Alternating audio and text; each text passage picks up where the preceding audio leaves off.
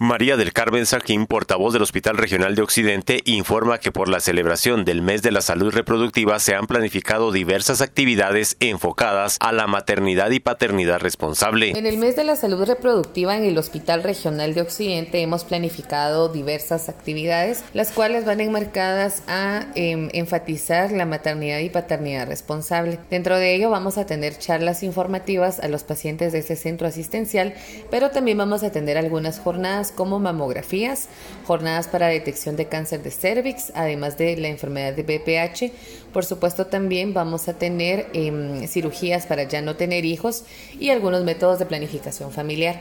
Eh, en este sentido, pues próximamente estaremos socializando más detalles también acerca de dos jornadas que tendremos, una jornada de donación de sangre y una jornada de eh, banco de leche materna, donde también estaremos realizando recolección de leche extrahospitalaria eh, y también estaremos definiendo las fechas próximamente para que las personas puedan participar con nosotros en la conmemoración de las actividades del mes de la salud reproductiva. Desde Emisoras Unidas Quetzaltenango informa Wilber Coyoy, primera en noticias, primera en deportes.